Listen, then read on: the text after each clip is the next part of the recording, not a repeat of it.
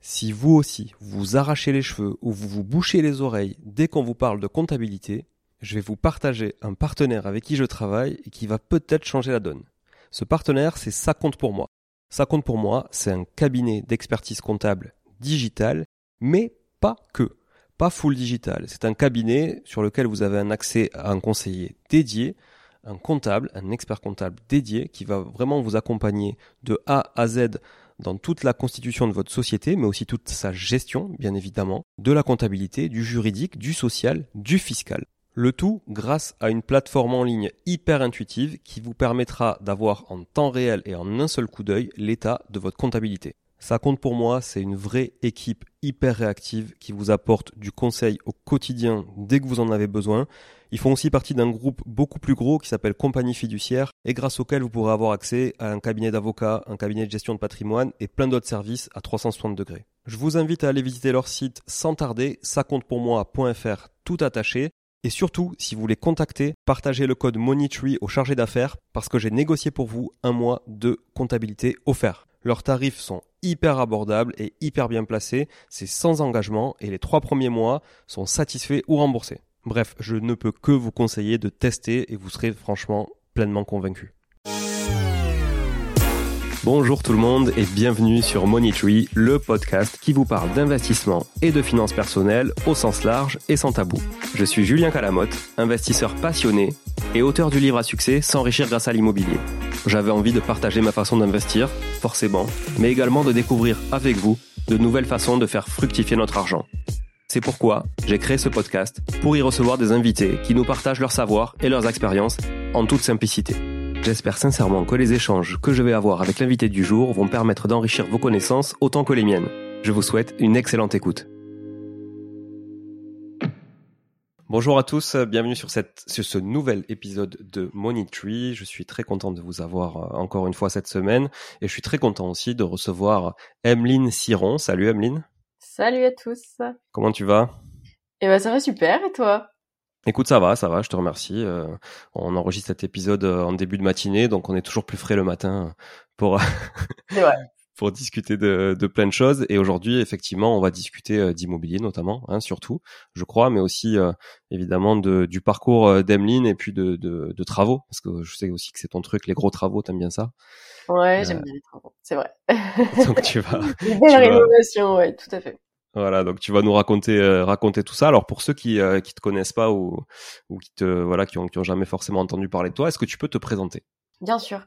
Euh, donc moi je m'appelle Emeline, j'ai 29 ans et je suis d'Île-de-France, du 92 exactement. Euh, j'ai un parcours euh, professionnel full IMO puisque j'ai un, BTS immobilier, une licence en gestion immobilière et un master en gestion des patrimoines immobiliers. Euh, donc euh, j'étais euh, prédestinée à faire de l'IMO, je crois. Ah, ça c'est certain. c'est ça.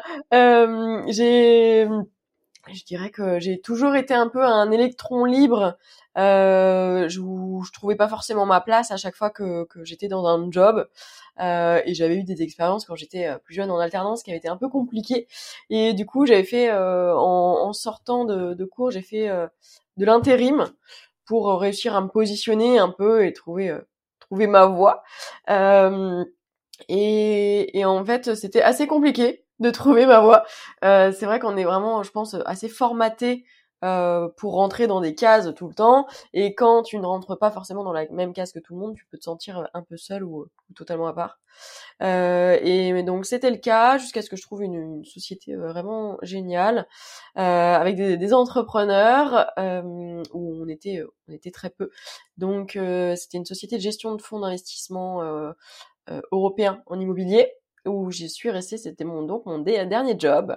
J'y suis restée pendant trois ans. J'étais asset manager, donc je m'occupais de tout ce qui était euh, euh, crapahuté un peu en, Europe euh, partout pour euh, faire de l'acquisition d'immobilier de santé.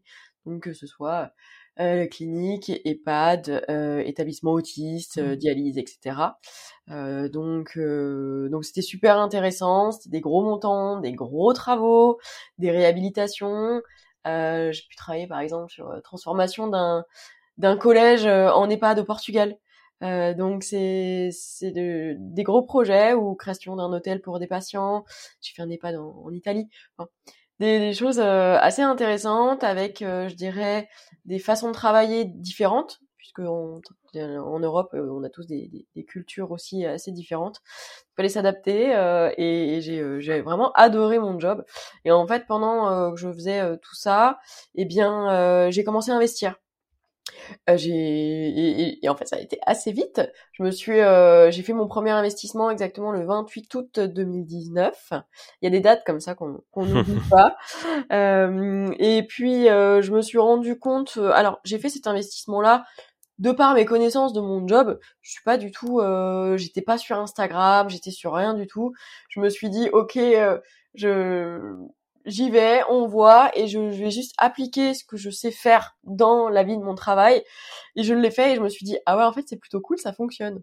Euh, et tu te rends compte que, bah oui, tu peux acheter quelque chose qui te rapporte de l'argent tous les mois, et, et ok. Euh, donc mon premier investissement, c'était un immeuble de, de 8, 8 euh, studios. Ok. Et euh, alors c'est vrai que de par mon, mon job, bah, j'avais pas d'appréhension par rapport au montant, en fait tout simplement. Mmh. Parce qu'on me dit souvent comment t'as pu commencer directement comme ça? Mais non, mais j'ai été euh, façonné euh, comme ça, donc euh, du coup c'est pas quelque chose qui me qui, me stresse. Moi, pareil, les travaux me stressent pas. Je, je, je, prends juste les chiffres, je fais une étude de marché, je fais mon business plan et si c'est bon, on y va et puis puis c'est tout quoi. Alors tu peux, tu peux nous en dire plus justement sur cet immeuble euh, de, de 8 studios? C'était quoi la typologie de ville euh, Est-ce qu'il y avait des travaux, j'imagine? Alors euh, on était dans le dans le nord. travaux, il y en avait un petit peu. Il y avait deux trois apparts à refaire, dont un qui était vraiment délabré. c'était un appartement. il y avait quelqu'un dedans, mais c'était vraiment insalubre. Donc vous savez le genre d'appart où vous ouvrez la porte et les mouches qui sortent. Mmh, mmh ça colle au sol. Euh... Des blattes et tout, des trucs euh, sympas. Alors j'ai pas eu les blattes, euh, mais c'était, il était aussi horrible à l'œil que, que par l'odeur. ouais. euh, donc voilà, c'était l'immeuble aussi de l'expérience. Hein, ce que je dis aussi régulièrement aux gens, c'est que le premier, c'est celui où on met un peu la, la main à la pâte, où on prend de l'XP au max et où on fait des boulettes et on apprend et et on évite de mettre deux fois la main dans le feu et puis voilà. Donc euh, celui-là c'était vraiment mon, immeuble de l'expérience. Et euh, en fait je me suis rendu compte du coup assez rapidement que que ça fonctionnait quoi. Euh, que, que ça marchait bien. Et, et donc euh, ça c'était donc 2019 je suis passée quand même c'était un immeuble où il y avait 26 000 euros de loyer à l'année. Et en un an je suis passée à 36 38 donc ok. en faisant quoi du coup? Bah, les travaux, en euh, c'était la location étudiante, donc aussi des étudiants partaient, donc à chaque fois je remeublais, je refaisais un truc sympa, parce que le, l'ancien propriétaire, euh, c'était juste, il, louait vraiment un truc. Euh, mmh. limite, il y avait des appartes où il y avait à moitié de l'eau, quoi. C'était, mmh. c'était un peu chaotique. Euh, donc, euh, et en plus, il était très bien situé en, centre-ville, donc, donc voilà, belle réno. j'ai refait aussi bah, toute l'électricité, euh, il y a une toiture d'extension que j'ai refaite avec une l'isolation. C'était quand même un peu de, un peu de taf. C'était quoi les, les montants d'acquisition de, de ce bien-là? Alors on était à tout, tout, que 280 000 euros de, de prêt, ouais. euh, dont j'avais un budget de travaux de 50 000 dessus. Comme j'ai dit, il n'y avait pas tous les apparts qui étaient à refaire. Comme on est sur du studio, c'était pas non plus excessif.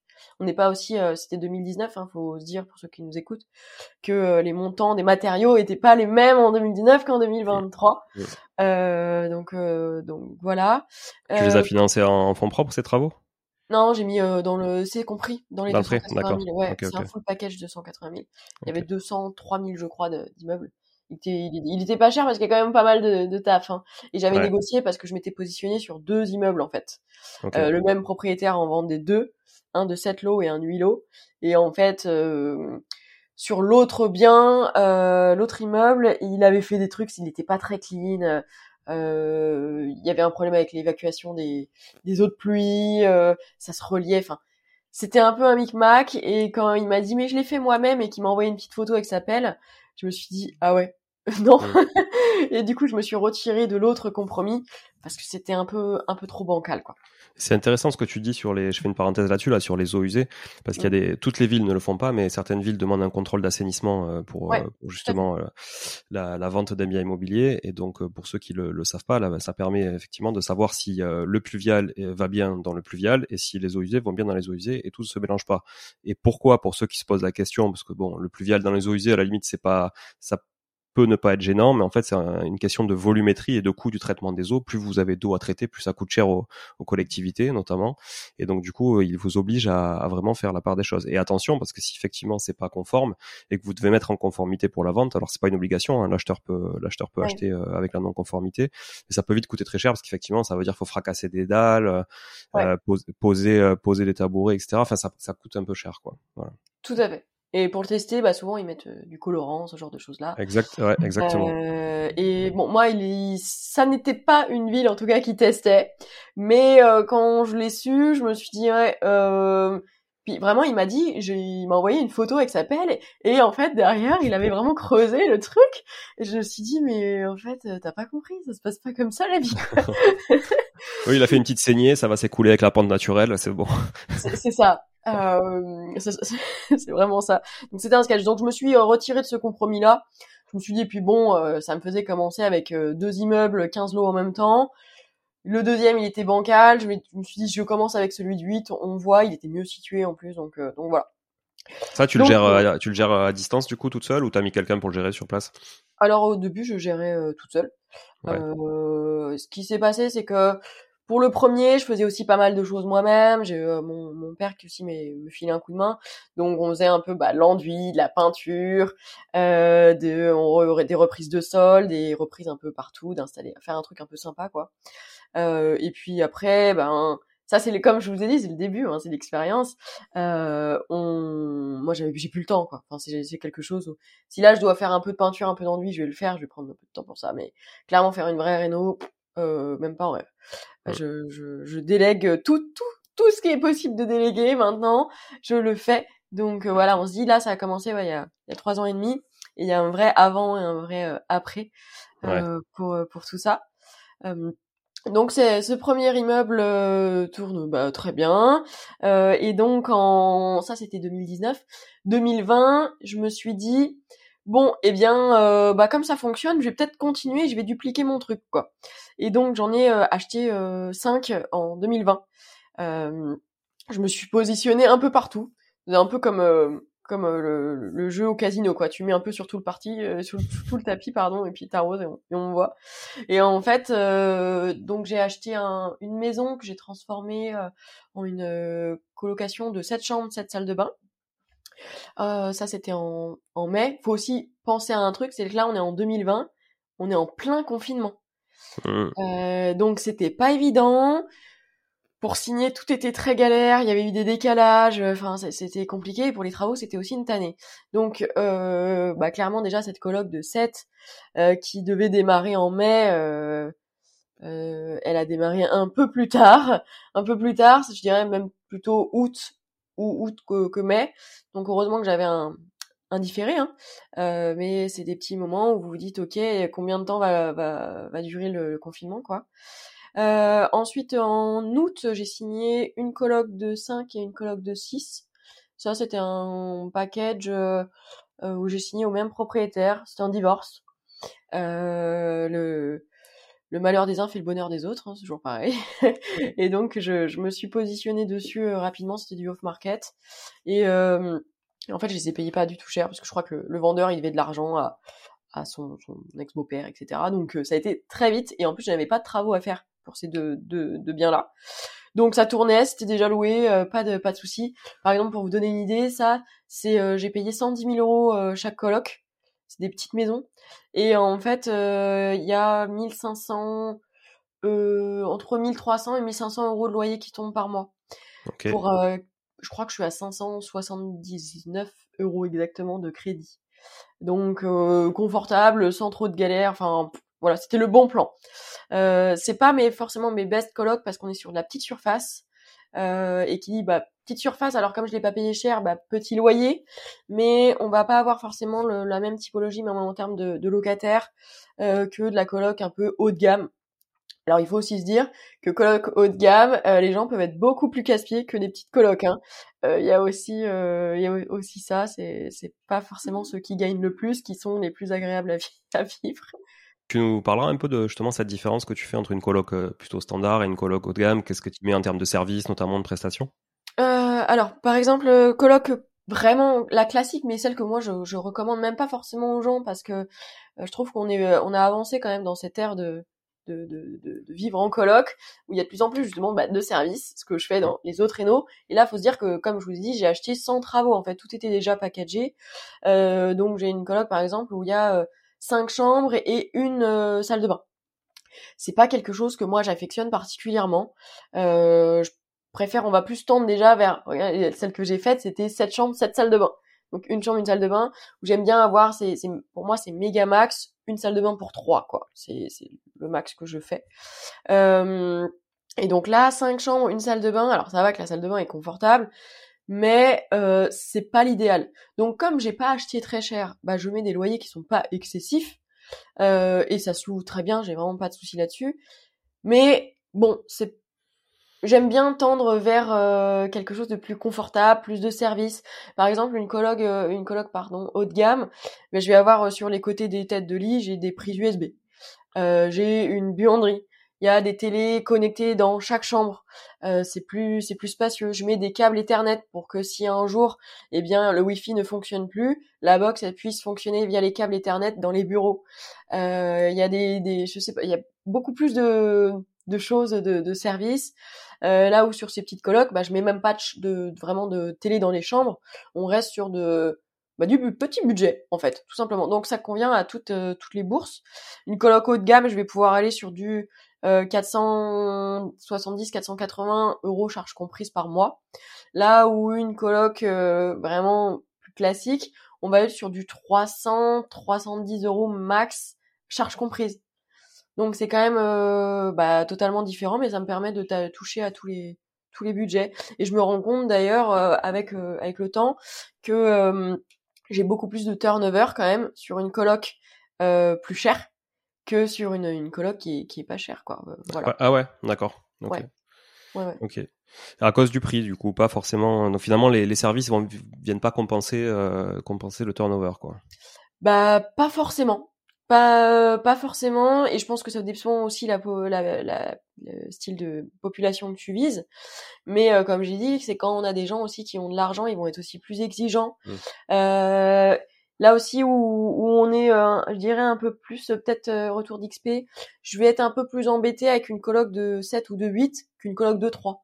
Ouais, coloc de 3, j'ai pas de retour quoi. Euh, il, je reçois le loyer, il me, j'ai jamais de, de message, il se passe quasiment rien une colloque de 7 ou de 8, il y a un peu plus de police, je dirais, à faire, euh, où, euh, bah, par exemple, semaine dernière, colloque de 7, en plus c'est des jeunes parce que j'ai un partenariat avec une, école, euh, et on, la femme de ménage m'envoie des, photos, euh, et c'était un carnage. La cuisine, il y avait des poubelles partout, il y en avait plein l'évier, euh, c'était différent. Et bien sûr, ils bottent tous en touche non, c'est pas moi, c'est celui de la chambre 5, c'est celui de la chambre 6, etc.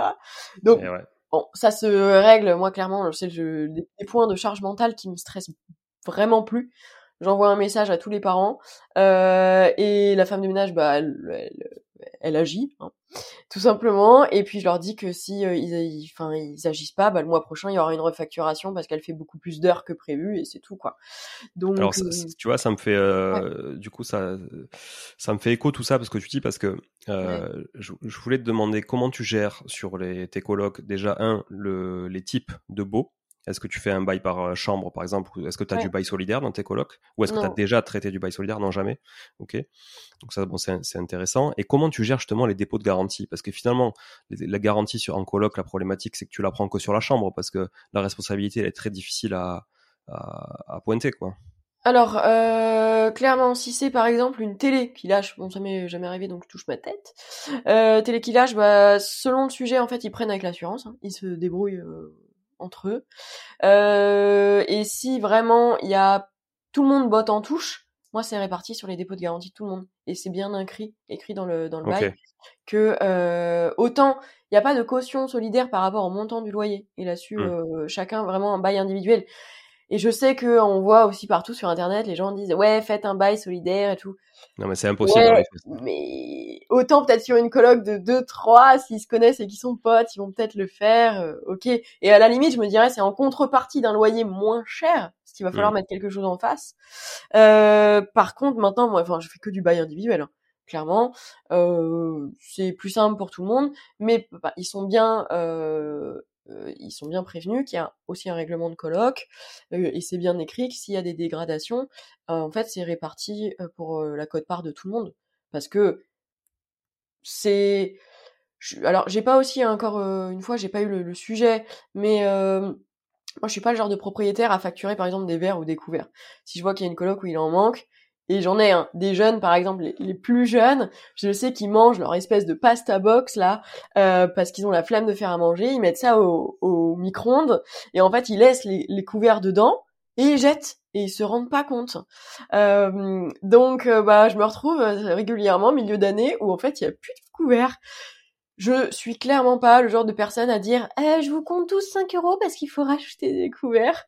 Non, si je pense que si le, business plan d'acquisition il a bien été fait, vous devez avoir un cash flow qui soit pas euh, forcément en aigle et, euh, et, être assez confortable. En tout cas, moi, c'est ce que j'ai euh, de mon côté. Je me dis que si je suis assez confortable pour prendre du cash, je suis aussi assez confortable pour racheter des couverts, quoi.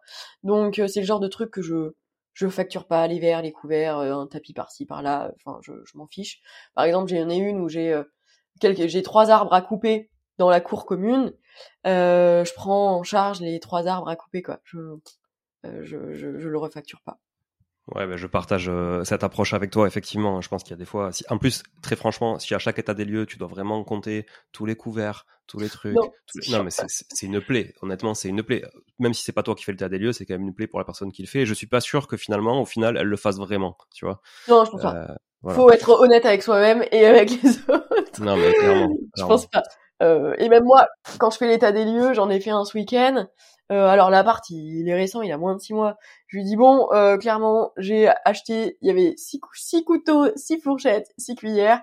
J'écris ça. S'il manque de, de cuillères, ben, vous en rachetez. Sinon, j'en rachèterai.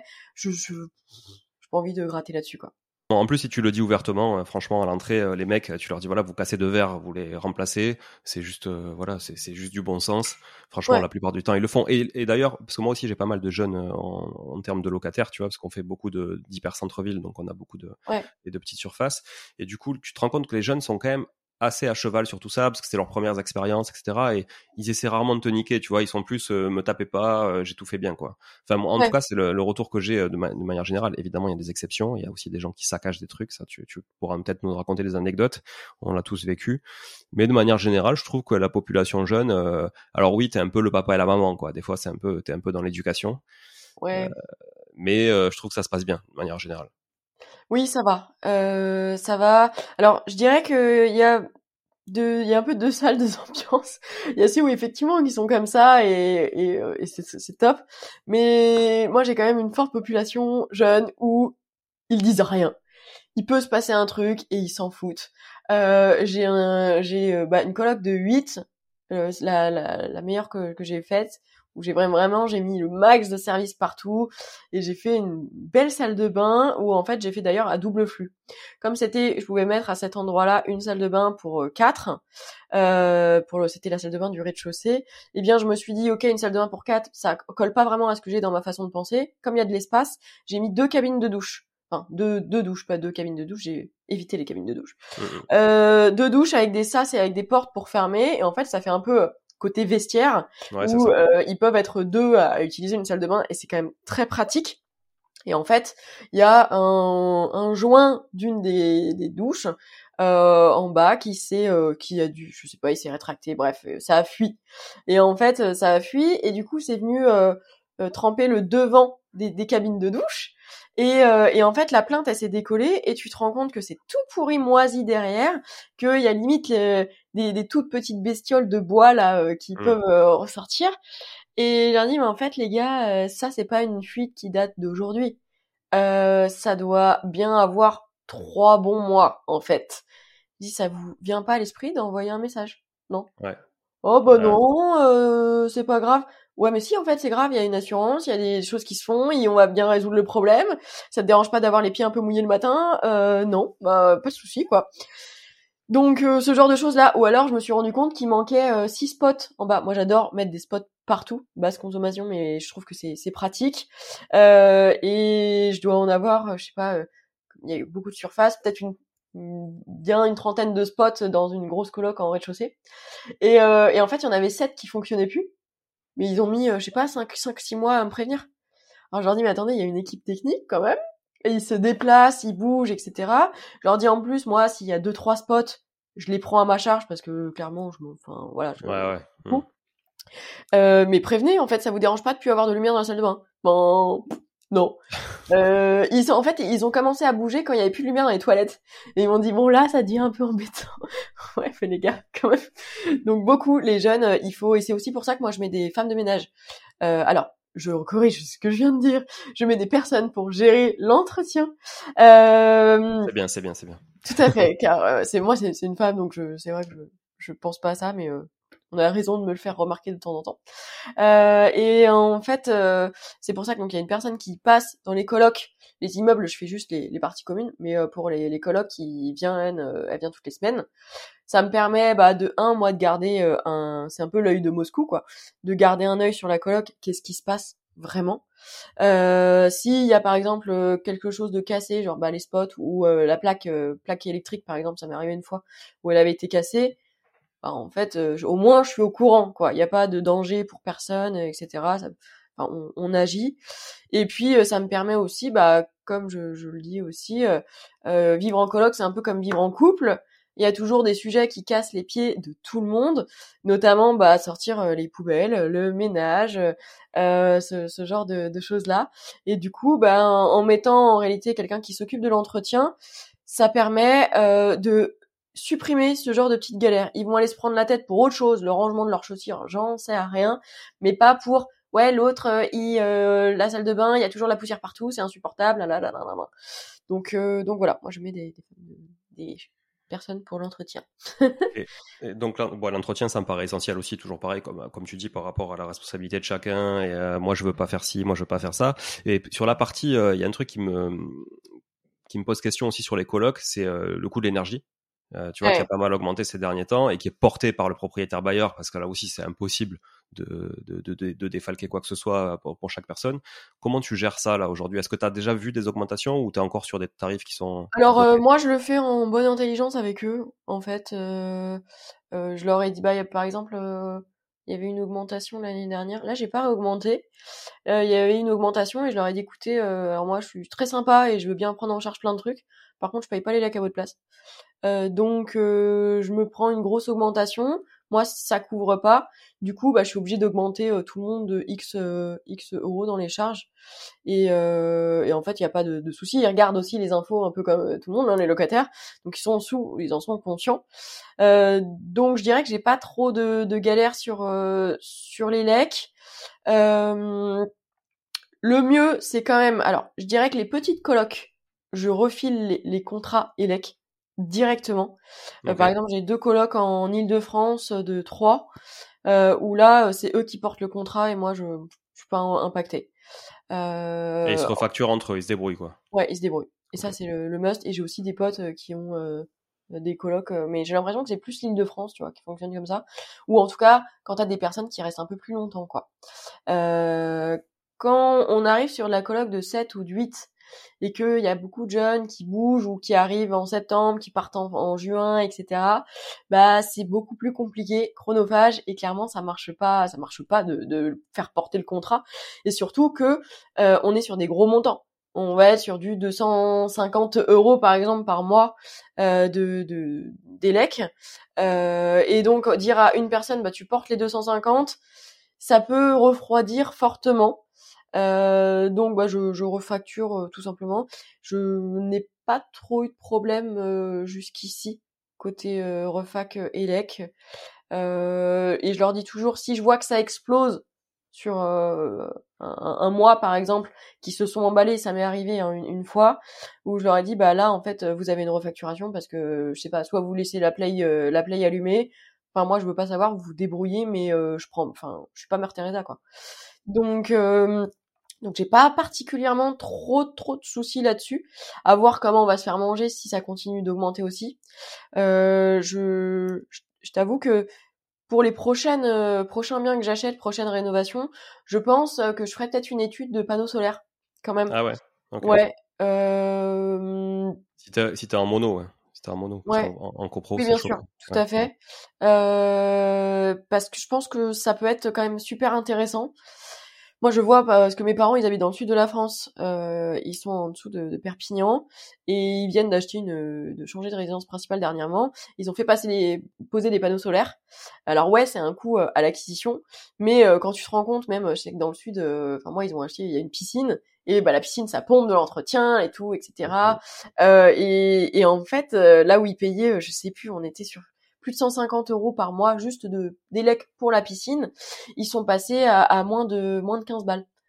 Ah Donc, tu dis, mmh. ouais, euh, en fait, c'est plutôt cool. Il avait eu, il m'avait dit le mois dernier une facture de 6 euros parce qu'il y avait eu un max d'ensoleillement et en plus, bah, il revend les lecs aussi à, EDF. E euh, donc, je pense que ça peut être intéressant euh, pour les côtés grosses colocs. Moi, les grosses colocs aussi, c'est pas de l'appart, hein, c'est de la maison. donc, donc, à réfléchir. Oui, d'autant que je crois qu'avant, en fait, tu pouvais pas utiliser l'électricité que tu produisais pour ta propre consommation. Et maintenant, tu pouvais que la revendre finalement. Et maintenant, il me semble effectivement que tu oui, peux. Voilà, et donc ça, c'est beaucoup plus avantageux, effectivement, que de juste la revendre. Euh, tu peux en revendre une partie, mais en consommer pour toi, ça c'est cool. Ouais. Ok. Ouais. Et euh, info d'ailleurs là-dessus, tu peux la revendre que si t'as fait poser par un pro qui est agréé, etc., qui te fait un truc. Parce que il y en a aussi, moi, je, je, reçois des messages qui me disent ouais, je vais le faire poser par un pote, euh, t'inquiète, ça me coûte pas cher, etc. Ouais, mais en fait, le pote est pas forcément agréé, habilité à le faire, et du coup, bah, vous ne pourrez pas revendre puisque ça sera pas validé par EDF. Donc, faut pas oublier ce petit détail. Ouais, donc pour tous les cyclistes qui nous écoutent, si vous pensiez faire de l'électricité en pédalant chez vous, c'est mort quoi. Aussi. Vous pouvez pas, personne, personne vous l'achètera quoi. faut un truc, faut un truc un peu plus quali. Oui, il y aurait des euh, choses à faire là-dessus, hein. c'est vrai. Ouais, c'est vrai, c'est vrai, vrai. Est-ce que tu, euh, tu peux nous dire euh, comment tu as structuré du coup fiscalement, juridiquement tous ces investissements depuis le début? Ok. Euh, alors c'est vrai que de par mon ancien job, moi je suis très formatée société. Euh, c'était toute ma vie quoi. Je, je, je, fais que ça. On crée euh, pas mal de, de boîtes, que ça soit euh, entre chaque pays, etc. Donc j'ai toujours été un peu dans, dans l'optimisation. j'ai tout investi, quasiment tout en SCI. en gros, toute ma vie est en SCI. J'en ai trois. J'ai également une holding qui est relativement récente, qui date de deux mois d'ailleurs. Euh, et j'ai euh, deux investissements, mais deux appartements que j'ai achetés en Ile-de-France que j'ai fait en nom propre. En, en fait, euh, clairement, pourquoi j'ai fait ça? J'ai commencé en SCI parce que bah je, je gagnais enfin ma vie correctement avant. Euh, et j'avais pas forcément besoin d'avoir de l'argent qui tombe dans ma poche. Et en même temps, comme je vous ai dit, je suis formatée société, j'aime le côté empire du truc. Euh, j'aime avoir mon, mon, mon, groupe qui dégage et, du cash que je peux réutiliser pour d'autres projets, etc. J'ai vraiment une vision très euh, création et développement de boîte. Euh, et en fait, quand j'ai euh, donc j'ai comme j'ai beaucoup investi, comme je vous ai dit, en 2020, 2021, j'ai fait les travaux euh, parce qu'il y a eu beaucoup de travaux euh, à, à, faire. Et en fait, je me suis rendu compte que ma vie bah, commencé à prendre beaucoup de place, ma vie d'entrepreneur aussi sœur. Et, euh, et donc, euh, j'ai dû quitter mon job. contrairement à beaucoup de gens, moi, c'est vrai que j'avais un job que j'adorais. Donc bon, j'ai quitté mon, mon boulot. Et en fait, là, je me suis dit, ok, bon, bah, je quitte mon job. Par contre, tous mes investissements vont être en société. Donc là, je vais plus avoir du cash qui rentre dans ma poche directement. Donc en fait, bah, j'ai fait deux investissements en, en, en nom propre, en LMNP. Euh, et qui viennent du coup remplacer en fait le ce que qui pouvait tomber dans ma poche euh, avant quoi. du coup, si ça remplace, ça veut dire que tu vas passer à l'MP parce que t'as pas de revenus salariaux en face? je me suis paxé. voilà, tout simplement. Euh, je me suis paxé pour venir Euh, c'est vrai que tu fais bien d'aborder le, sujet. C'était donc dans la, la, continuité de la stratégie. Euh, je me suis dit, ok, j'ai plus de revenus. Si j'ai que ces revenus-là euh, LMNP, comment je fais puisque euh, bah, donc euh, j'ai un, un, conjoint, mais chacun faisait sa déclaration comme ça. et donc on s'est paxé directement pour que ma, ma, déclaration perso vienne rejoindre la sienne et que du coup de, de, de par les déclats, en fait, je ne bascule pas en, en LMP. Et lui est salarié, du coup? Lui, il a sa propre boîte euh, aussi, et euh, mais par contre, il a bien des, des, des, fiches de paye qui tombent comme ça euh, régulièrement. Et donc sur le LMNP, vous êtes en indivision? Sur un appart, ouais, on est en indivision. Euh, c'est son premier appartement pour lui d'ailleurs. Je lui ai mis le, pied à l'étrier. Et sur un, autre, c'est uniquement le, le mien. Ok. Bon, très bien, très bien. Et euh, tu, tu, projettes de te salarier sur, euh, je sais pas si tu as créé une holding par exemple il y a deux mois, tu dis tu projettes de te salarier sur une holding demain Alors, euh, mon côté, euh, en fait, faut se dire déjà pourquoi est-ce que j'ai créé la holding tardivement. Euh, donc, je l'ai. C'est vrai que j'ai aussi pas mal de gens qui me posent des questions en me disant mais pourquoi tu l'as pas créé dès le début? Faut arrêter parce que c'est un truc qui est carrément à la mode qu'on voit partout ça. c'est je fais de la SCI, je crée ma holding. J'en ai même pour pousser le truc, c'est arrêter de mettre dans vos têtes. Oui, je crée une SCI où je vais être tout seul dedans, je crée la holding et comme ça, il y a et la holding et, euh, et, moi et on est deux. Ouais, mais en fait, euh, la banque, elle voit un bénéficiaire effectif, c'est toi, euh, qui est le seul du coup détenteur des, des sociétés. Et en plus, vous essayez de faire financer un bien par deux coquilles vides. Donc la première, la SCI qui n'a jamais tourné et qui vient d'être créée, et en même temps euh, la deuxième qui est la holding qui n'a jamais tourné non plus. Donc euh, je dirais que si vous aviez une autre activité, vous créez une holding pour rejoindre ensuite une SCI, pourquoi pas, pour faire euh, transiter les flux. Maintenant, dès le début, c'est absolument inutile, vous vous tirez une balle dans le pied, ça rassure pas du tout une banque. La, la SCI aussi rassure une banque parce que bah il y a des associés dedans et qu'en fait du coup il y a des garanties sur plusieurs têtes. Euh, donc si là vous en fait vous sucrez tout ça en mettant bah, une seule tête, bon bah c'est plus compliqué. Je dis pas que ça se fait pas, euh, mais je dirais que c'est plus exotique et il faut se dire aussi que les banquiers sont pas forcément formés pour comprendre tout ça. En plus s'ils comprennent rien, ils vont se dire je vous prends, je vous mets dans la case pro. Donc vous allez avoir des conditions pro qui vont pas forcément être les plus avantageuses. Donc je reviens à nos moutons.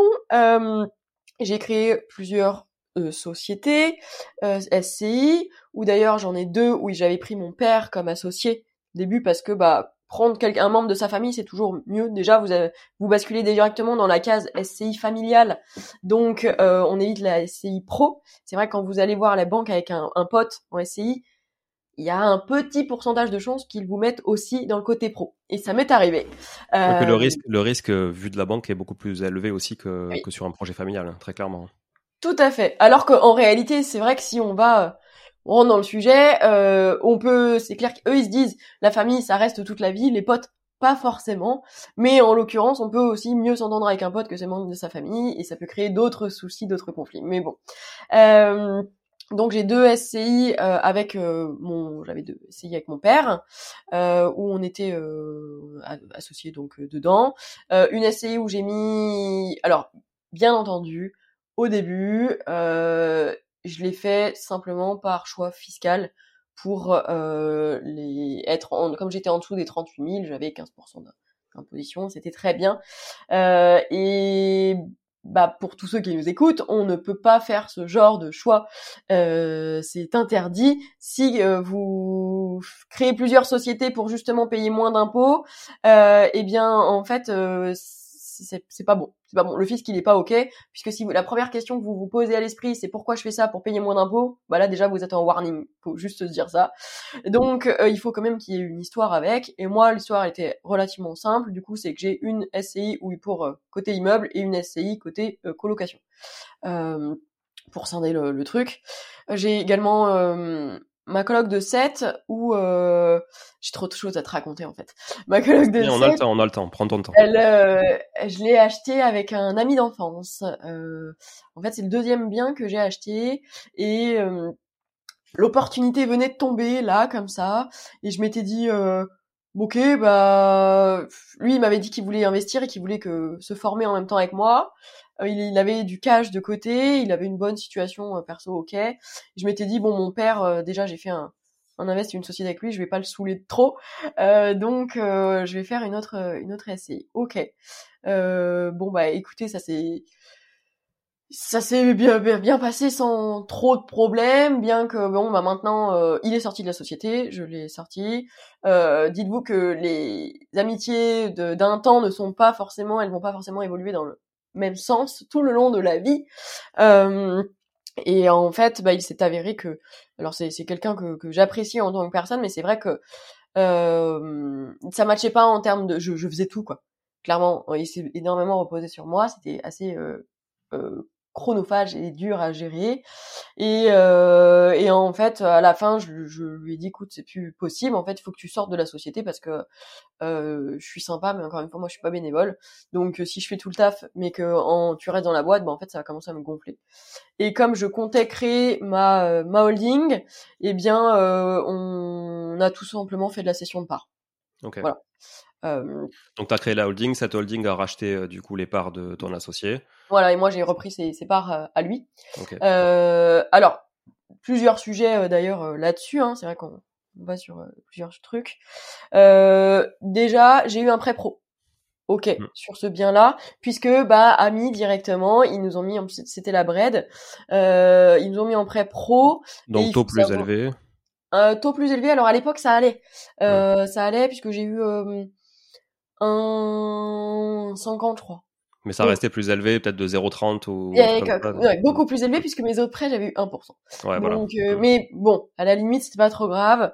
Euh, il avait fallu mettre de l'apport aussi, plus d'apport.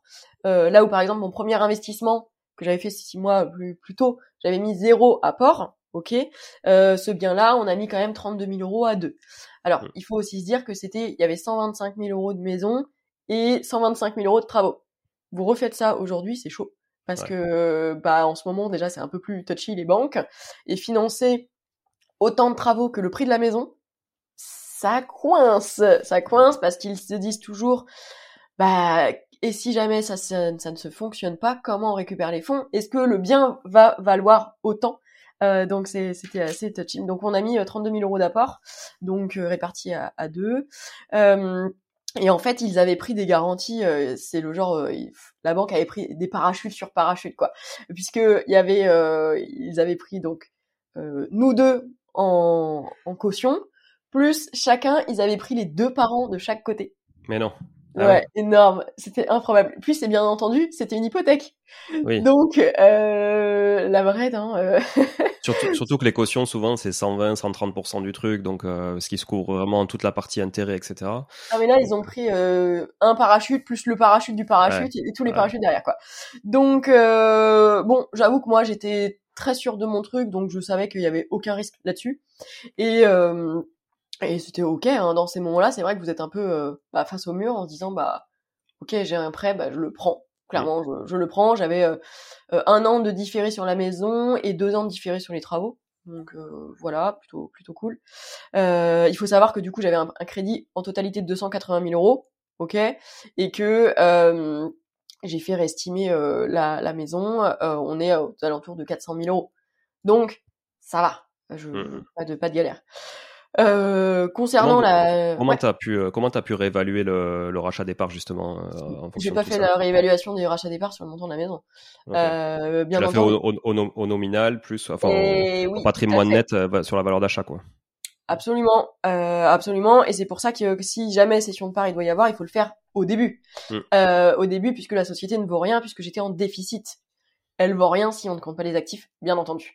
Euh, mais pour que c'est un peu les gens quand ils me demandent euh, comment je fais pour réemprunter, j'ai deux, deux SCI, etc. Eh bien, euh, si vous voulez rassurer la banque, bah faites réévaluer euh, aussi vos actifs immobiliers et faites intégrer ça à votre bilan comptable. Le truc, c'est que vous risquez aussi de payer un peu d'impôts, mais vous allez quand même pouvoir bah, potentiellement relever de la dette. Donc euh, ça va venir, si vous relevez de la dette, ça viendra rajouter euh, des et de l'actif, mais du passif aussi. Donc on va rééquilibrer un peu les choses, mais c'est quand même intéressant de le faire. Euh, et donc moi je l'ai simplement fait, bah la société tourne pas, je suis en déficit, je l'ai fait au nominal, tout simplement. Euh, et, et en fait, comme on avait mis un peu de billes dedans, euh, j'ai simplement fait un rachat de compte courant de la société parce qu'on n'en s'était pas encore remboursé assez. le truc, il, je l'ai acheté en 2020. On, il a commencé à tourner en avril 2021 de mémoire.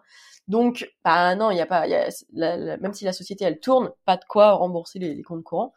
Donc, euh, comme moi, lui, il était stressé. En plus, il s'est rendu compte que bah ouais, gérer un bien immo, par exemple, euh, un petit appart en location euh, saisonnière, bah c'est pas la même chose que de gérer une coloc de 7.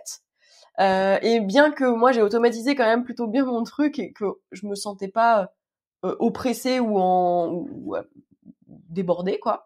Euh, eh bien, on n'est pas tous fait pareil, et, euh, et c'est ce que je, je, dis aussi régulièrement. Euh, on peut tous devenir entrepreneur demain, mais on n'est pas tous fait pour l'être. Et là, en, en l'occurrence, eh bien, lui, il est clairement pas fait pour gérer des biens immo plus lourds avec plus de gens, parce que c'est aussi un peu du management, hein, clairement.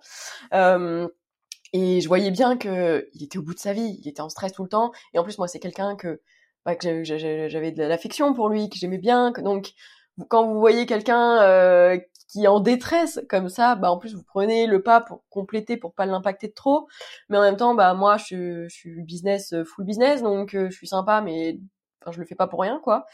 Et donc je lui dis écoute clairement toi ce que t'aimes c'est la crypto.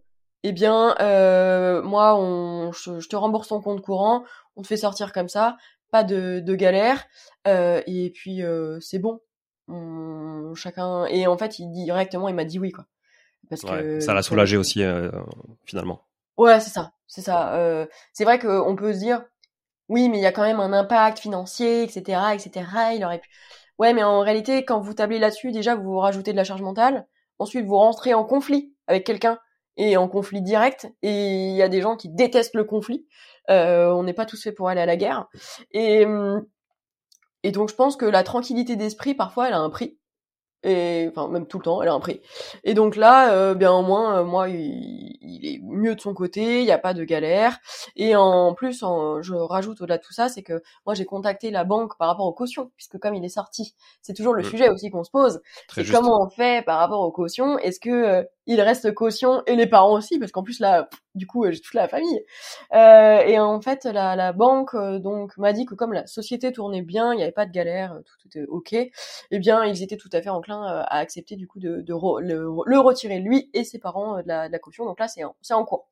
Je vous dis ça puisque en réalité la session a été signée fin fin décembre et on est mi début février. Donc c'est assez récent. Là vous avez les infos en one shot Bon, cool, top. Si je reviens sur la holding, du coup, donc cette, cette holding aujourd'hui, euh, elle détient euh, une partie de tes sociétés commerciales, j'imagine? Elle détient, euh, oui, oui, elle détient du coup les, les, sociétés. c'est aussi, c'était stressant d'ailleurs tout, tout ce côté-là, le côté session, c'est que bah moi je voulais quand même le, continuer de le faire au nominal, hein, comme je vous ai dit, donc mmh. le nominal, donc on se dit que c'est au capital social, en gros. Ouais, c'est la, la, valeur de départ, quoi, on va dire. C'est voilà, la valeur de départ, mais la valeur comptable, quoi, aussi. C'est et quand une société ne tourne pas et que bah, le prêt, moi, il n'a pas été encore remboursé énormément. Enfin, y a, elle, la société vaut pas grand chose. Donc, s'il n'y a pas réévaluation de l'actif qui a été intégré, du bien immobilier qui a été réintégré dans le bilan, bah, la boîte ne vaut rien et factuellement elle ne vaut rien. Donc euh, dans ces moments-là, vous allez faire de la session, puisque si euh, vous laissez une boîte tourner et faire du bénéfice, et que vous voulez faire une session par la suite, et que eh bien euh, vous allez vouloir euh, faire la session de part, vous serez, si c'est plus de 30 000 euros de bénéfice, en gros, obligé de faire appel à un commissaire aux apports, qui a un coût, ça ne vaut pas rien. C'est-à-dire que là où une part qui valait un euro égale une part au début, par exemple, eh bien, on peut très bien dire euh, une part égale 5,50 euros, quoi. Donc, vous allez être obligé de racheter les parts des autres et ça peut avoir un coût assez euh, impactant rapidement. Euh, donc ça, c'est dans le cas potentiellement de création de holding, etc. Et ouais, c'était là, c'était là ma question du coup, Emeline, sur effectivement ta société commerciale, notamment celle qui vend des formations. Ouais. elle, tu l'as fait déjà remonter sur la holding ou tu prévois de le faire plus tard? Alors euh, là, euh, tout est scindé. Mes activités immobilières sont d'un côté, la société euh, holding formation et marchande, tout ça c'est de l'autre côté. Et je suis en plein en plein sujet là-dessus pour justement rallier les deux. pourquoi Pourquoi? Eh bien tout simplement parce que une société du coup vraiment commercial qui fait du chiffre, euh, qui fait de la vente, quoi, euh, qui dégage euh, des fonds, eh bien, si vous les faites, bah là en l'occurrence, moi ça remonte dans la holding. Si ça tombe dans ma poche, bah je paye la flat tax, quoi. Donc, bah ça me coûte, ça me coûte de l'argent, et c'est clair que tu ne récupères pas tout. Alors que si du coup je rejoins cette holding là à mon autre holding patrimonial IMO, eh bien, je payerai très peu. Donc, ça me permettra en réalité d'utiliser le, le, cash que je peux dégager de mon, ma vraie activité commerciale, euh, coaching, etc., formation, euh, pour réinvestir moi dans des biens immobiliers de, de l'autre côté. Ok, très, euh, très, très bien. Je ferai euh, d'ailleurs pour, pour ceux qui nous écoutent et qui sont intéressés par tous ces sujets, je ferai une capsule spécifique euh, sur, sur les montages, notamment les régimes Murphy qui sont très intéressants sur mmh. l'optimisation de la fiscalité. Je le ferai, je le ferai, je pense, dans, dans, quelques semaines. juste parenthèse d'ailleurs très intéressante que, que j'ai apprise récemment. donc quand on fait une session, évidemment, toi, quand tu vends à, une boîte, tu payes évidemment des impôts hein, sur, sur, les, sur la plus-value que tu fais sur tes actions. Mais quand tu es acquéreur, tu dois payer les taxes aussi d'enregistrement, les droits d'enregistrement, etc. Les taxes, normalement, sur une, sur une, une acquisition comme ça de taxes, de, d'actions, tu vas être à 0,1%. Mais si ta société est à prépondérance immobilière, ça va être 5%. Donc tu passes de 0,1% à 5%. Voilà. Donc pour ceux ah, qui nous écoutent. le cas. Il a payé, enfin, il a dû payer, euh, il y avait 5% à payer. On était sur euh, pas grand chose puisque là, c'était vraiment du, euh, ah, c'est toi qui les as payés, du coup. C'est toi en tant qu'acquéreur, du coup. Qui les, euh, alors, en fait, il y a eu euh, dans ces moments-là, tu peux négocier. Hein, tout est une, une sujet de, de, clause. Ouais, il est de coutume euh, pour l'acquéreur. en, en, gros, moi, ce qui s'était passé pour avec lui, c'est que moi, enfin, en gros, j'ai payé plus cher puisque moi, je payais l'avocat hmm. et il prenait l'enregistrement. Donc, pour vous dire, en gros, il a payé, je crois, 319 euros et moi, mmh. j'ai payé beaucoup plus. euh, Mais oui, c'est, enfin, tout est possible, ce n'est que, que de la clause. Quoi. Euh, autre truc, d'ailleurs, euh, j'y, j'y pense comme ça, euh, je, vous réponds, je reparle sur le commissaire aux apports. Donc, c'est clair que si vous voulez faire de la cession de part, faites-le avant que la société dégage du bénéfice. Mais quand vous faites une acquisition, et c'est pour ça que moi, la holding a été constituée maintenant et pas au tout début, il s'est quand même passé trois ans, euh, c'est que bah vous faites des travaux, il y a quand même beaucoup de choses à déduire, euh, donc en fait pendant quelque temps la société ne tourne pas. Et attention, ce n'est pas parce que vous avez un résultat négatif que le cash flow n'est pas positif, ok? Et ça, je sais que c'est très dur pour beaucoup de gens d'entendre ça. Tu peux gagner de l'argent tous les mois euh, dans ta poche, mais tu peux avoir un résultat négatif puisque tu vas venir impacter d'autres choses dans ton euh, ton bilan comptable. Et donc voilà, on fait la, les sessions de part avant euh, avant que la, la société soit en, positif, c'est mieux pour tout le monde. Euh, après, vous pouvez faire de la session sans euh, passer par un commissaire aux apports, mais ça va euh, uniquement si la société du dessus est une SC. Le truc, c'est que SC donc société civile. Moi, j'aime moins puisque société civile dit responsabilité quoi. Mmh. une SCI, vous avez un pour voilà, pour euh, petit rappel, euh, SCI, s'il y a une galère, vous êtes appelé, société civile. Euh, dans une SAS, eh bien, vous n'êtes pas appelé, c'est différent. Donc, euh, si la société coule, vous, vous, coulez pas avec, sauf bien entendu signature de caution solidaire ou autre en plus. Mais donc, vous pouvez faire une SC, vous n'aurez pas besoin de faire de de, de, de, mettre un commissaire aux apports forcément. ça peut être une valo à vue de nez comme ça. Par contre, là, il y a un vrai sujet de, responsabilité selon l'activité du dessus, etc. Ouais, totalement. Et euh, je conseille, euh, enfin, je pense que tu es d'accord avec moi, on peut conseiller qu'à tout le monde de se faire accompagner sur tous ces sujets parce que c'est assez complexe quand même. Il y a aussi beaucoup de jurisprudence, donc ça veut dire que les textes qu'on lit aujourd'hui sont pas forcément toujours appliqués. Donc c'est important de, se rapprocher quand même d'un homme ou d'une femme de droit. Euh, c'est ça, c'est ça. je dirais, moi je dirais les deux. En réalité, c'est renseignez-vous, grattez les infos un peu partout. Euh, parce que parfois aussi, euh, ceux qui, il y, a certains avocats qui peuvent euh, avoir l'habitude de faire tout le temps la même chose, le même schéma, et on peut se reproduire le même schéma tout le temps. Et en fait, euh, ils vont pas forcément aller gratter un peu plus loin et qu'est-ce qu'on peut faire et ça et ça et si je rajoute un doc. Donc l'apprentissage, hein, on, on, apprend et on se forme nous et on, on, va chercher un peu les infos partout. Et en même temps, effectivement, on se fait accompagner, surtout que bah pareil moi par exemple j'ai pas euh, j'ai pas d'enfants euh, mais quand il y a des enfants qui sont dans tout ça eh bien ça peut être plus compliqué puisqu'il y a de la, du mineur. Euh, pareil quand vous êtes avec des associés on n'en a pas parlé le pacte d'associés il est ultra méga important. On s'associe pas avec quelqu'un sans faire un pacte derrière. Le pacte c'est quoi? Ça va être la bible. C'est-à-dire qu'une société lambda, elle est créée comme ça sans forcément trop rajouter de règles. Maintenant, je, vous on, on l'a fait par exemple avec un, un pacte, c'est que si euh, vous êtes avec votre associé, vous n'avez pas fait de pacte, euh, eh bien il pourrait très bien dire bah moi je vais vendre mes, mes parts euh, à quelqu'un d'autre et je ne te euh, contacte même pas. Ok, il y a des clauses qui vont quand même se être à mettre en, place pour dire bah si tu as envie de sortir, tu vas devoir me proposer tes parts moi avant, ou alors je vais devoir aussi bah, confirmer que cette personne je veux bien l'avoir dans la boîte, etc., etc. Histoire de pas se retrouver avec avec n'importe qui dans la société. Euh, il y a aussi d'autres choses où, par exemple, si votre associé vous associez avec quelqu'un, cette personne se marie et euh, fait un mariage euh, communauté de biens réduite aux acquets. Ça veut dire en gros sans contrat de mariage. Vous n'avez pas de contrat de mariage, la personne, bah, je sais pas, il y a un divorce, bah vous pouvez vous retrouver un peu emmerdé ou on peut venir vous réclamer des choses s'il n'y a pas eu de pacte derrière pour bien dire que ça doit être délimité. Pareil s'il y a un décès s'il y a un décès, euh, l'idée c'est de pas se retrouver avec toute la famille euh, du, du, du, défunt dans une société quoi.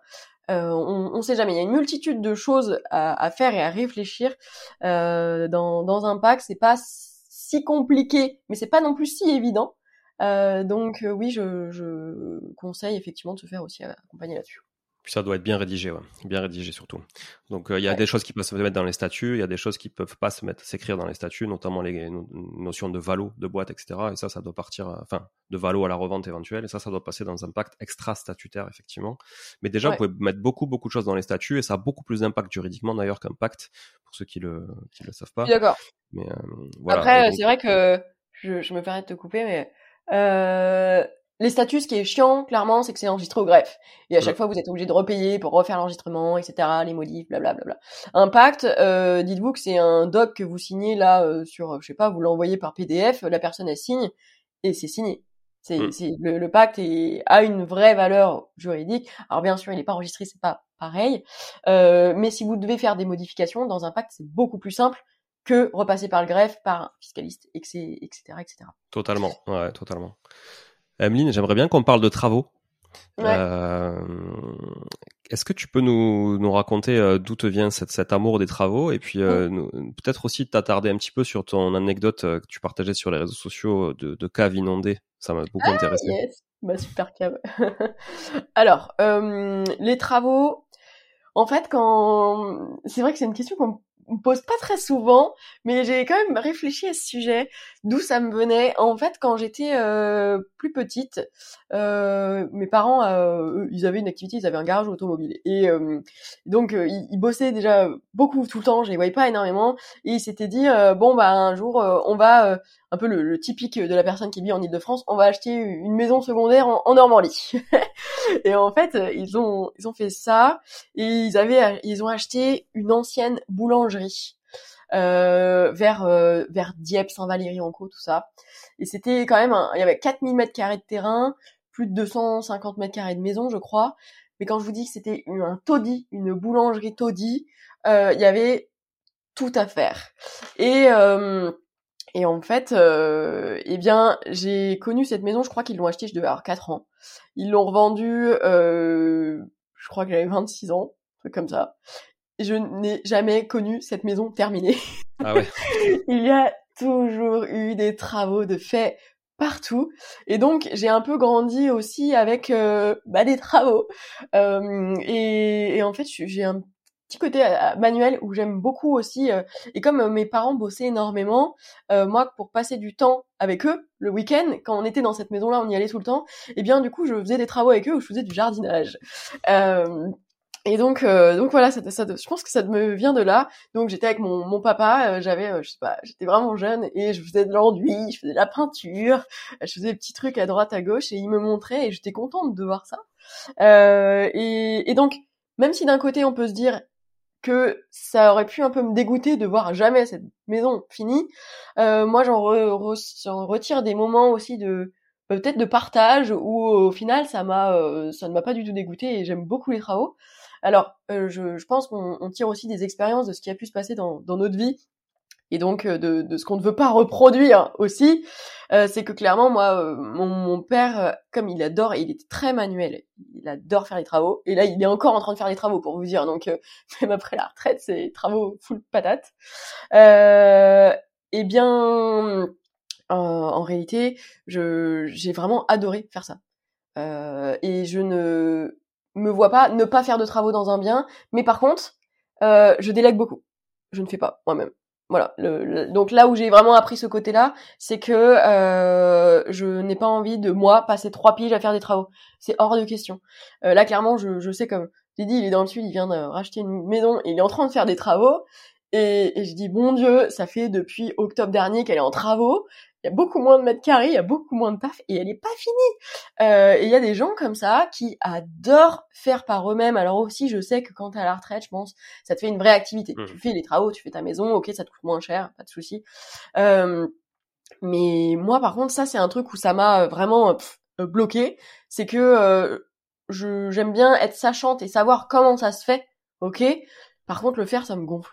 Quoi. Euh, j'estime que mon temps, il... je peux mettre mon temps pour euh, gagner de l'argent et faire de générer de la valeur ailleurs que pour faire des travaux. Et puis euh, je pense qu'il y a des professionnels qui sont très bons pour ça. Alors oui, bien sûr, il y a toujours le côté arnaque où c'est chiant et et on se fera enfin il y a toujours euh, il y a toujours un côté confiance où tu te feras avoir un moment dans ta vie et je pense que ça nous arrivera à tous. Maintenant euh, bah quand tu commences à connaître des gens et que tu as confiance et que tu as un réseau, bah, tu te fais quand même un peu moins avoir. Et, et donc moi je délègue au max. Donc voilà d'où vient cette, cet amour des travaux. Euh, le côté réno, valeur, générer de la valeur, j'adore ça, créer, créer, euh, comme créer de la boîte et tout. Euh, voilà. et du coup, ça me stresse pas. Et en fait, même dans mon ancien boulot, et c'était mon, job aussi, je gérais toutes les parties travaux. donc non, j'étais pas forcément sachante euh, je, je pourrais pas, je suis pas un bureau d'études techniques quoi, je suis pas un BET. Euh, mais en fait, je vais avoir aussi le côté sensibilité euh, user, vraiment utilisateur. Mm. Mettez-vous à la place des gens sur place aussi. Et ça, je pense qu'il y a aussi beaucoup d'architectes qui devraient le faire. C'est que parfois, tu peux avoir des lubies et des projets de dingue, et en fait, tu te rends compte qu'en opérationnel, à vivre sur place, c'est improbable. Donc euh, vraiment, ouais, le, côté travaux, moi, euh, les transfos, j'adore les avant-après, en fait. Transformer des trucs qui, qui n'existent pas, ou même dans mon ancien boulot, le côté euh, qu'on a créé un, un, un, EHPAD en, du coup, en Italie, euh, où vraiment, t'arrives, t'as un, as un terrain, il y a rien, et euh, tu transformes et tu poses là, fiut, un EHPAD de 4000 mètres carrés, tu te dis ouais c'est un gros joujou c'est trop bien.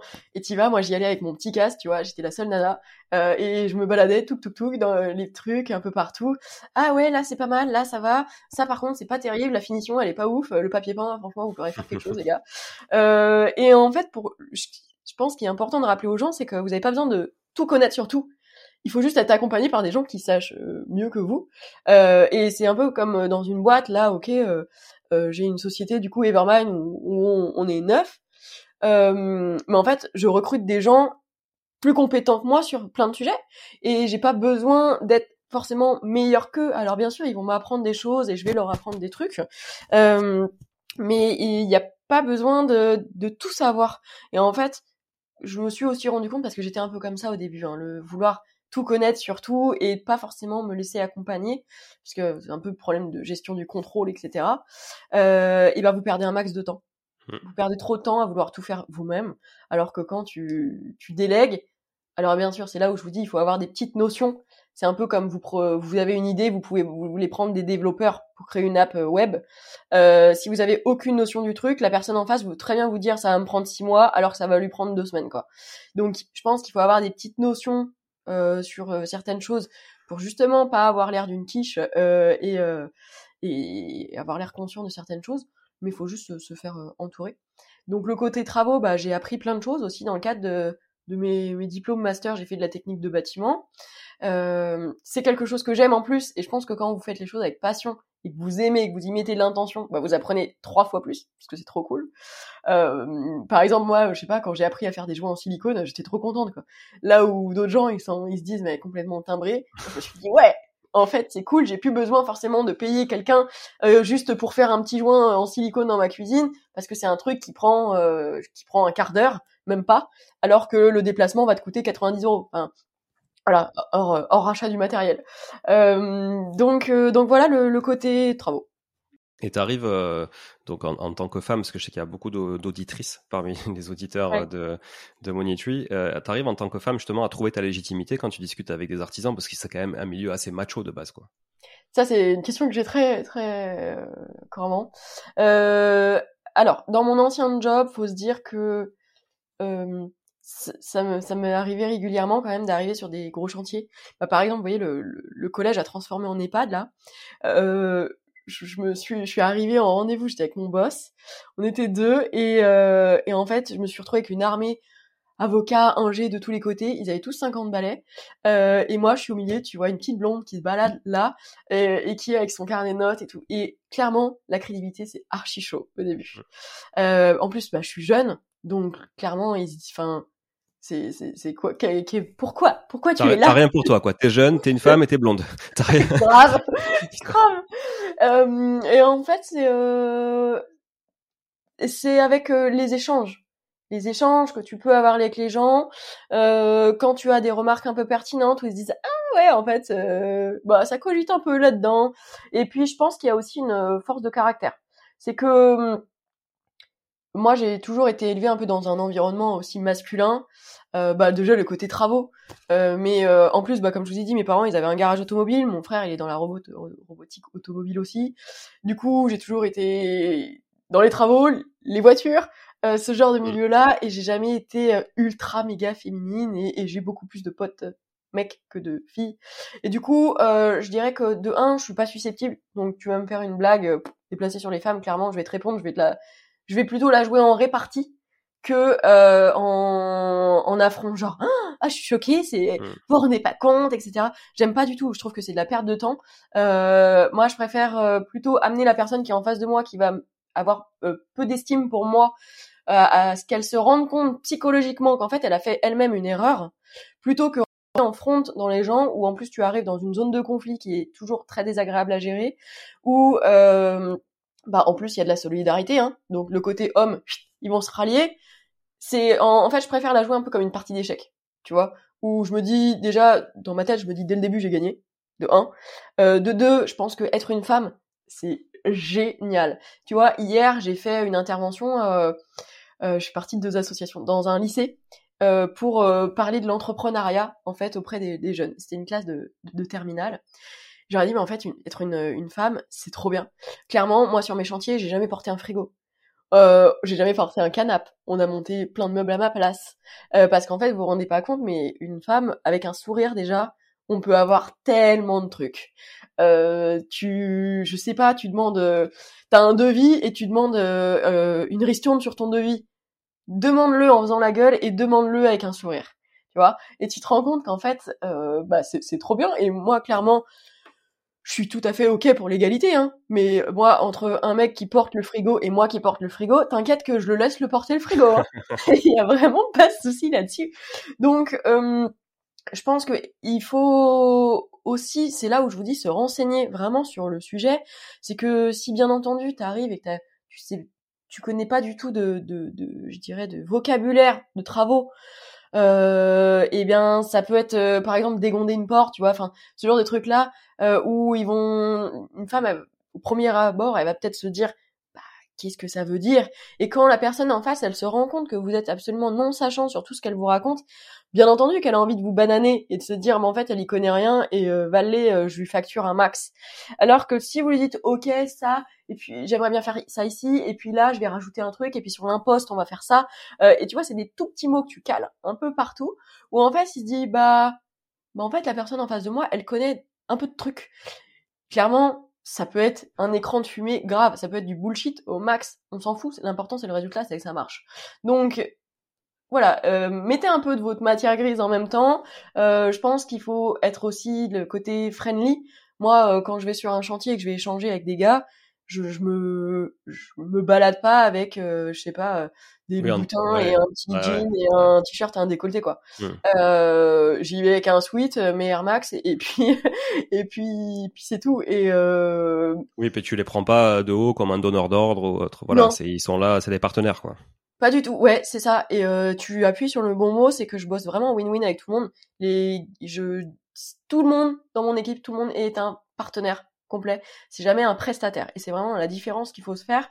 Euh, c'est qu'on est tous dans la même équipe. Moi, je, je, je te file de l'argent parce que tu travailles pour moi. Ok, très bien. Mais en fait, si ton job est bien, bah, je te garderai pour tout le reste. Du coup, c'est un vrai partenariat. Et s'il y a une galère, bah, je te rappelle et puis tu, vas intervenir à nouveau. Et puis voilà, ça, ça marche comme ça. Et effectivement, tu as très bien euh, appuyé sur la notion pas de donneur d'ordre. Euh, c'est que moi, pendant toutes mes phases de travaux, en 2021, je sais pas combien de grecs j'ai mangé avec les gars. Euh, parce que oui, les clichés ne viennent pas n'importe où et effectivement, les gars de chantier, ils aiment trop les Grecs et euh, et en fait à 16 h ils sont tous partis, euh, surtout le, vendredi et le vendredi midi, c'est déj d'équipe. Ouais, ok. Bah moi j'aimais bien aussi faire les déj d'équipe et tu vas sur place et t'échanges et en fait bah il y a aussi je dirais pas de l'affection qui se met mais un peu de déjà l'autorité n'est pas forcément euh, due à avoir un langage dur en face le client chiant ne va pas forcément avoir un meilleur chantier que le client sympa.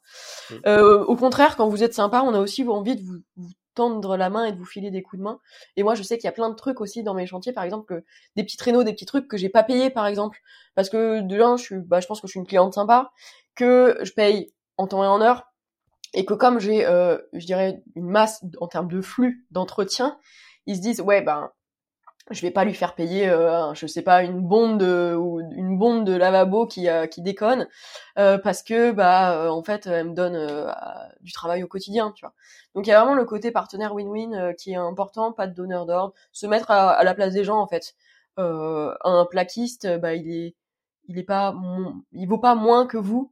Un mec qui fait du carrelage et qui parle même peut-être pas français parce que ouais il y en a plein sur les chantiers qui parlent pas français bah en fait c'est pas pour ça que tu peux enfin tu, peux lui parler mal moi bah je leur ramenais enfin on se buvait une bière sur le chantier et c'est cool quoi donc il faut aussi euh, je pense le côté un côté friendly et humain avec les gens qui est important et euh, et je pense que plus vous donnez aussi vous tendez la main aux gens plus on vous la tendra au retour et pour euh, éviter de se faire bananer, vraiment, il faut avoir un peu de, de connaissances et se renseigner. Et quand vous avez l'intention de développer vos connaissances dans un truc, vous le faites. Clairement, euh, il faut mettre de l'intention dans ce qu'on fait. Si ça vous saoule dès le début, bon bah voilà, il faut en être conscient et c'est tout quoi. Belle conclusion en tout cas sur la partie travaux et relations avec les artisans.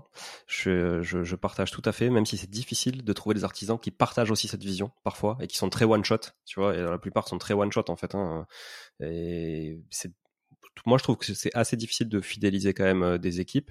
Une fois que tu les as trouvées, c'est pour ça que je pense que c'est bien de, de, de, faire comme tu fais, et vraiment de voilà d'en faire des vrais partenaires sur le moyen long terme. Mais tous n'ont pas une vision moyen long terme malheureusement, et donc du coup peuvent aussi te claquer dans les doigts quoi. Alors, je pense qu'il y a euh, aussi, euh, faut un peu bosser la PNL quoi. Euh, PNL. Rien à voir avec le, le, le, le nouveau rap d'aujourd'hui, hein, d'ailleurs. Ouais, grave. Bien vu. Euh, c'est euh, le, le vraiment votre façon de penser. Euh, il y a la rhétorique aussi, là, de parler, les mots que vous allez employer, etc. Et c'est un peu comme quand vous allez demander un financement de banque. Tu vois. Moi, j'aime trop mes interlocuteurs. C'est je les ramène dans mon histoire en fait, je leur raconte mon truc. Et comme euh, quand vous êtes passionné sur un sujet, bah en fait les gens vous écoutent, c'est trop intéressant quoi. Et eh bien euh, et eh bien pour obtenir un financement en gros c'est pareil, c'est en fait je vais faire ça, je vais faire ça et ça va être trop bien. Et là vous voyez ça c'est l'avant, ça c'est l'après. Et quand tu vois que ça touche la personne dans son cœur, et eh bien tu vas avoir toujours beaucoup plus de facilité à lui donner aussi euh, bah, lui laisser sa chance, tout simplement. Euh, et, et, en réalité, bah, c'est un peu pareil pour tout pense. Ouais, c'est vrai, c'est vrai. Et tu peux nous, nous, pour finir sur la partie travaux, tu peux nous parler justement de, de cette problématique d'inondation de caves? Eh oui, bien vu. Euh, alors, je, c'était, euh, vous savez, les deux colocs que j'ai achetés du même propriétaire à 110 000 chacune là. Encore lui, encore lui. Et, ouais. et en fait, euh, eh bien, quand j'ai acheté, pas de sujet. Hein. Enfin, j'ai visité, la cave était nickel. Je savais qu'il y avait un peu de charbon mais euh, il y a des villes, pas mal de villes d'ailleurs dans le nord de la France où ils ont bah, beaucoup, il y avait beaucoup de villes de charbon et ils entreposaient du charbon dans les caves. Ok. Et donc, euh, bah, il s'est passé un an, un demi, deux ans, voilà, euh, pas de sujet. Et en fait, eh bien, un jour, j'ai quelqu'un qui doit venir relever le compteur d'eau. Ok. Bon, eh bien, euh, moi, les, les colocs, elles sont, elles étaient au courant, tout ça. Et là, j'ai une colocataire qui m'appelle, qui me dit bon, je crois qu'il y a un souci, euh, je vous passe la, personne pour le compteur d'eau. Et là, il me dit écoutez, euh, j'ai jamais vu ça, euh, et je peux pas aller relever l'eau parce qu'il y a un vrai problème, et je pense que il était un peu affolé, et je pense qu'il y a un vrai, gros souci. Ok, et là il me dit, en fait il y a peut-être plus d'un mètre d'eau dans la cave, puisque le compteur d'eau il est au fond.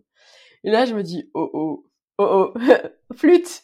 Euh, je vous avoue que sur le moment je me suis dit, oh la merde, je dois avoir une fuite et ça va me coûter une blinde parce que pour mettre un mètre d'eau dans la cave, euh, je me suis dit grosse galère quand même.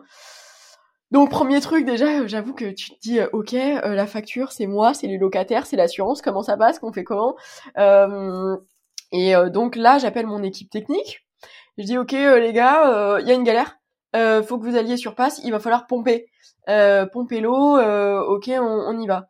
Et puis donc ils, vont voir et puis on se rend compte bah en fait que c'est pas une petite pompe, la pompe de piscine là, c'est plutôt une pompe à immersion qu'il faut prendre parce qu'il y a quand même beaucoup beaucoup d'eau. Euh, Ok, donc ils vont louer une pompe, ils sont mis 5h30 à vider la cave. Euh, ok. Et bien entendu, là tu regardes ton contrat d'assurance et tu te dis bon bah qu'en plus c'est pas pris en charge, si une... ça marche pas, ok. Et là il me dit euh, bon, il y a un sujet, c'est que il y a pas de fuite d'eau. Ok. Donc là déjà moi je fiou premier truc tu souffles et en même temps t'as le, le, le deuxième déclenchement interne qui se dit attends mais si c'est pas une fuite d'eau c'est quoi? Bah ouais, ça vient d'où? C'est quoi? Euh, et, euh, et, donc là, moi, je partageais un peu sur les réseaux, sur mon compte Insta. Et donc, euh, j'ai un, une personne qui, qui, me suit, qui réagit, qui me dit, moi, je sais. et c'est la société d'ailleurs qui s'appelle Mur Humide. et il me dit, c'est ça, ça, ça. Il me fait tout un topo et tout. Et là, sur le coup, moi, je me dis, ouais, il me sort un jargon un jargon pro monstre que je comprends pas. Euh, est-ce que c'est vraiment ça?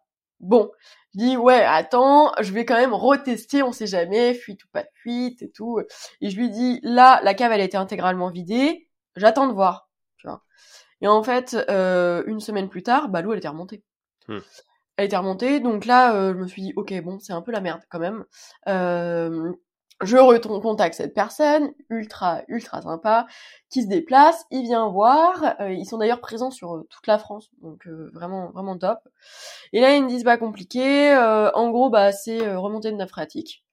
Et, et, en fait, qu'il y a eu, avec les bouleversements climatiques qui se sont passés, eh bien, euh, il y a eu des dès qu'il pleut fort d'un coup, eh bien ça fait des changements souterrains des circuits d'eau. Et moi, bah j'ai pas eu de chance, c'est que c'est tombé sur ma tronche. Euh, et j'étais pas très loin. Euh, alors c'est clair que si vous voulez éviter, déjà vous achetez très très loin de potentielles rivières ou cours d'eau, quoi.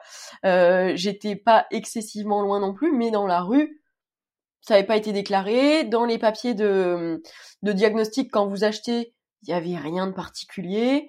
Euh, donc euh, ok, euh, bon il passe, il me fait un devis complet avec un cuvelage de malade, tout un truc, des, des puisards. Donc ça veut dire quand même qu'il pète la dalle au fond.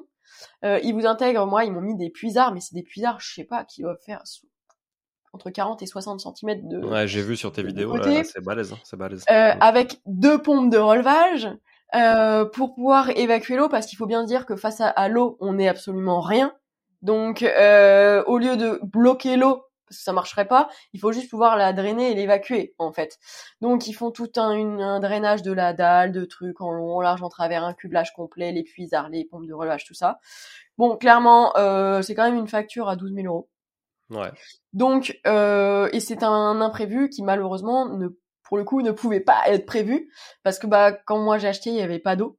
Euh, tu peux pas forcément t'en rendre compte. L'assurance ne prend pas en compte parce que ça ne passe pas en événement climatique. C'est pas une tornade ou un truc déclaré. Parce qu'il faut pas oublier un contrat d'assurance pour que ça se passe en événement climatique ça doit être déclaré par le préfet. Euh, donc là clairement rien je peux pas dire que c'est un PER qui a pété et qui a mis un taux dans ma cave, tu vois. Donc, euh, bah, t'aurais eu du mal à justifier 12 euh, 000 euros avec un puisard, etc. pour un PER qui pète. Improbable. Donc euh, là, bah clairement, je me suis dit, ok, ça va que j'ai un, un cash flow confortable et que j'ai mis de l'argent de côté, parce qu'en plus, bah, c'est 12 000 euros d'imprévu euh, qui te tombe sur la tronche, et tu ne peux pas ne pas agir, en hmm. plus. Parce qu'en plus, tu te dis, bah, euh, qu'est-ce qu'il en devient de la solidité de ma maison? Ok, est-ce que ça va toucher, euh, moi, les robots, j'en sais rien. Est-ce que ça va remonter? C'est la brique. Donc dans les briques et me, fragiliser tout ça. est-ce que bah on est à la cave, mais quand même, est-ce que je vais pas me retrouver avec de l'humidité partout? Puisque bah ça ça remonte quoi. Oui, il faut qu'elle sorte euh, quelque part. Donc si tu as de l'enduit ou du placo partout, au bout d'un moment, il faut que ça sorte. Catastrophe. Euh, donc tu dis ok, faut agir. Et puis en même temps, si un jour j'ai envie de revendre, euh, je peux pas revendre en disant il y a un mètre d'eau euh, dans la cave. Je revends l'été parce que comme ça, à la limite, il y a moins d'eau et pas de galère. Non, enfin, faut, faut faire les trucs clean quoi. Et et donc voilà, ils sont intervenus. Il y a eu un mois d'intervention entre le temps bah, d'analyse, de pour vider je vous ai dit qu'il y avait du charbon dans cette cave. Euh, ils ont sorti 52 sacs de charbon. Euh, L'enfer du truc. Et, hum, et puis bah bah voilà, ça s'est résolu. Donc là j'ai une cave toute magnifique, toute neuve. Chance que j'ai eu aussi, c'est que moi les autres caves des colocs, elles sont réaménagées en buanderie. Et il y a les ballons d'eau chaude. Ah Heureusement que euh, ça, ça, ça n'est pas arrivé là et que ça arrivé euh, si, tu mets de l'électricité là-dedans, c'est sûr que. Ah, c'est la, la, la dangereux. Ah ouais. Bah, donc, ok, donc une histoire qui se finit bien, quoi, au final. Qui se finit bien, qui coûte un bras, euh, mais avec une et équipe encore, et encore. géniale. Euh, c'était une petite cave, hein, quand même, mmh. vraiment une petite cave, une équipe top parce qu'en plus, bah moi, je leur avais laissé un double des, des clés de l'entrée, mais ils prévenaient les locataires quand ils venaient, ils faisaient le ménage quand ils partaient. Euh, donc parce que c'est quand même des choses où tu remues, il y a beaucoup de poussière. Donc c'était toujours euh, clean, euh, bonne communication. Franchement, je, je, les recommande à 300% parce que parce que comme on l'a dit tout à l'heure, c'est rare de trouver des gens qui sont clean. Euh, et là, en l'occurrence, j'ai vraiment eu un, super super échange. Donc, il s'appelle comment pour ceux qui nous écoutent? Mur humide, c'est ça? Mur humide, ouais. Mur humide, c'est un bon nom de boîte, ça. Hein. en termes de branding, c'est balèze. Euh, mur humide, ok, ok, ok. Et euh, bon, attends, parce que pour taper mur humide, c'est compliqué sur Google hein, pour les trouver. Hein. Euh, ils sont où? Le siège est où? Ils sont partout. Bah, tu tapes peut-être mur humide société, je pense. Ouais, murhumide.fr. Murhumide.fr, ok. Ah ouais, ok, ok, ok. Mur au singulier. Absolument, oui. Mur humide au singulier. Il traite euh, tout, tout ce qui peut être petite trace. Euh, Les professionnels de l'humidité. ils font même la mérule, tout ça et tout. Donc, euh, ah, c'est cool. Donc cool, voilà, c'est bon, bon plan. Ok. Laetitia, si tu nous écoutes, ça va peut-être t'intéresser pour ton, studio que j'ai visité la semaine dernière, qui a des, des murs un peu humides. voilà. Euh, écoute, merci Ameline, c'était cool, chouette euh, pour les échanges. Écoute, on a déjà 1h20 d'enregistrement, je crois que c'est bon record, donc c'est pas mal. Euh, j'ai déjà fait 1h15, mais 1h20, pas encore. Merci beaucoup, beaucoup pour toute la valeur que tu as partagée. Tu es assez actif sur Instagram. Est-ce que tu peux nous partager justement un peu tous tes réseaux, comment les gens peuvent rentrer en contact avec toi? Ouais, bien sûr. Alors, bah, sur Instagram, Rielimo, donc R-E-L-du-bas IMO, I, 2 M, O. Attention parce que j'ai énormément de fake en ce moment, c'est une catastrophe. c'est la rançon de la gloire, ça, ma pauvre, c'est comme ça. Euh, ah ouais, ouais, donc euh, vous faites pas avoir, je ne demande pas d'argent euh, en message. et puis après, vous pouvez me trouver aussi sur, sur LinkedIn, donc Emeline Siron. Je suis beaucoup moins active dessus, beaucoup plus sur Instagram. voilà, tout simplement. Et sur le site evermind.group. Pour toutes les notions de formation et de coaching notamment, c'est ça? Tout à fait. Ok, t'as vu, je fais bien la promo. Hein. Eh, belle promo, tout à fait. Par contre, je viens de voir que tu me suis pas sur Insta, ça, ça va pas du tout, il va falloir que tu t'y mettes. Euh, alors écoute, je, je, je suis désolée. je, n'ai absolument aucune excuse. Euh, je, vais remédier à ça de suite. Voilà, euh, c'est fait. les auditeurs iront vérifier, hein. je, je, les, je les mandate pour, pour se faire. J'en doute ça. Bon, ça marche. Merci encore, Emeline, pour, euh, pour ta, ton temps et ta gentillesse. Écoute, euh, on continue à te suivre sur les réseaux. En tout cas, c'est très chouette ce que tu fais. Continue comme ça. C'est bien d'avoir des, des personnes aussi dynamiques que toi à à peine 29 ans. Attention, les 30 ans ne sont pas loin, mais je pense que c'est pas quelque chose qui t'affecte. Bon, je j'ai pas trop le temps pour ça, ça. Ouais. Non, mais tu, tu t'as pas l'air de faire partie de ces gens que l'âge affecte, donc c'est cool. Eh bien, détrompe-toi. Il y a eu pendant quelques temps où ça me stressait parce que c'est vrai que t'as une pression de la population euh, qui te disent euh, est-ce que t'as fait ça, ça, ça, ça, ça? Et euh, j'étais beaucoup dans la réalisation personnelle aussi. Euh, c'est le besoin de reconnaissance. Et en fait, euh, bah, au fur et à mesure du temps, je suis, je suis tellement dans trop de projets, trop de développement de boîtes, de trucs que j'y pense plus trop. L'important, c'est ce que tu fais de ce temps-là plutôt que d'attendre de le voir passer. Voilà, écoute, merci encore à très très vite. Merci encore à tout le monde aussi d'être euh, d'être là, d'être présent chaque semaine. Euh, J'espère que vous avez apprécié cet épisode, mais je, n'ai pas trop de doutes sur le sujet. Euh, à très vite et à, du coup dans quelques jours pour une, une prochaine capsule en solo et puis à la semaine prochaine pour euh, un nouvel épisode avec un invité toujours aussi quali comme Emeline aujourd'hui. Merci Emeline, à très vite. Merci. Ciao, ciao tout le monde. Bon, si vous êtes là, c'est que vous avez écouté jusqu'au bout et a priori, l'épisode vous a plu. Si c'est bien le cas, n'hésitez pas à le partager autour de vous. Notez ce podcast sur Apple Podcast et Spotify en laissant un commentaire 5 étoiles. Je ne vous le répéterai jamais assez, mais c'est grâce à vous que ce podcast vit aujourd'hui et peut continuer de vivre en vous proposant un contenu toujours plus qualitatif. Merci encore. Je vous retrouve très vite sur un nouvel épisode de Money Tree. En attendant, je vous souhaite la meilleure des réussites dans vos projets et un bon enrichissement. À très bientôt.